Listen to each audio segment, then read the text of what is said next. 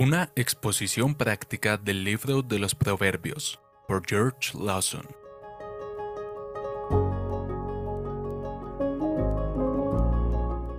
Capítulo 2 versículos 12 al 15.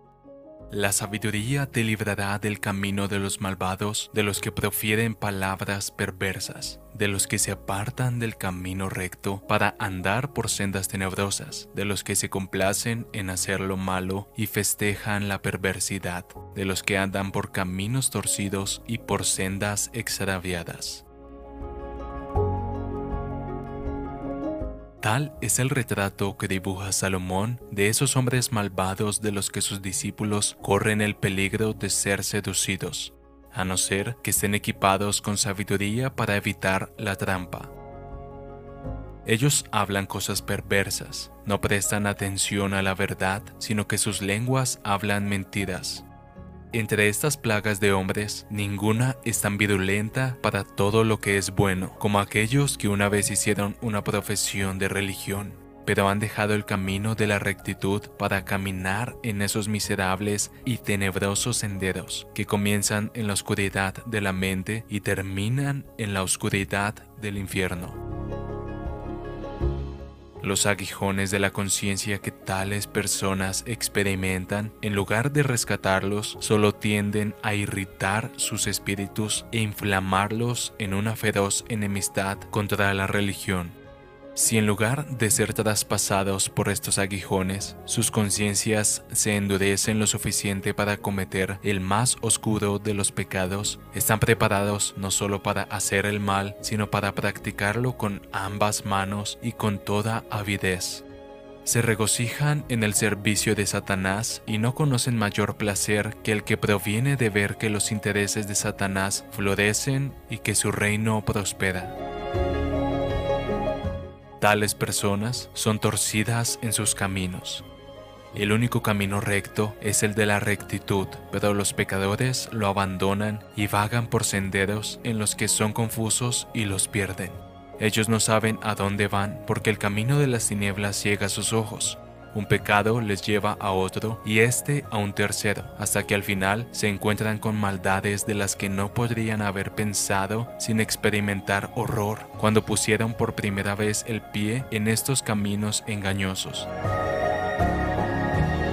Estos malhechores son obstinados en sus caminos. ¿Y por qué? El hábito se ha convertido en una segunda naturaleza para ellos.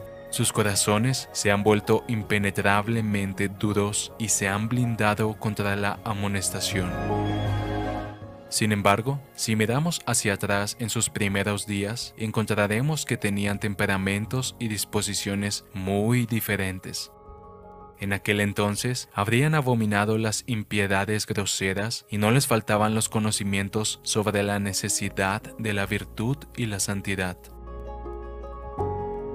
Pero el incansable adversario de la humanidad extendió sus esfuerzos en torno a ellos y empleó a los hombres en los que ahora se han convertido para borrar todo buen sentimiento y conducirlos por pasos lentos e imperceptibles a los extremos de la maldad a los que ahora han llegado. Si hubieran estado armados con las instrucciones de la sabiduría y las hubieran empleado en su propia defensa, ¿qué personas tan diferentes habrían sido ahora? Mientras ellos quieren engañarnos con sus persuasiones, aprendamos a instruirnos de su miserable situación y con agradecimiento aprovechemos los medios que Dios nos ha proporcionado para alejarnos de los caminos de la destrucción. Dios es nuestro preservador, pero a Él le ha complacido designar las instrucciones de la sabiduría como nuestra gran defensa contra esos instrumentos de la maldad. El conocimiento de la verdad, el amor sincero hacia ella, nos abrirán los ojos para ver el peligro que corremos y harán que nuestros corazones sientan una firme aversión hacia las prácticas de los impíos.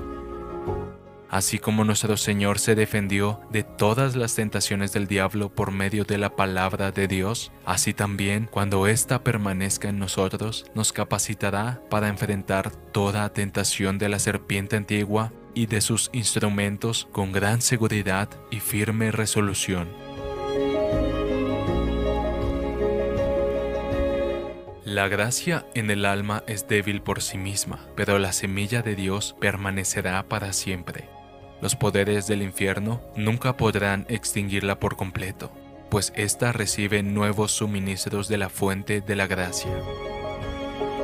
En segundo lugar, la sabiduría por sus instrucciones recibidas en el corazón nos preservará también de la influencia maligna de las mujeres malvadas.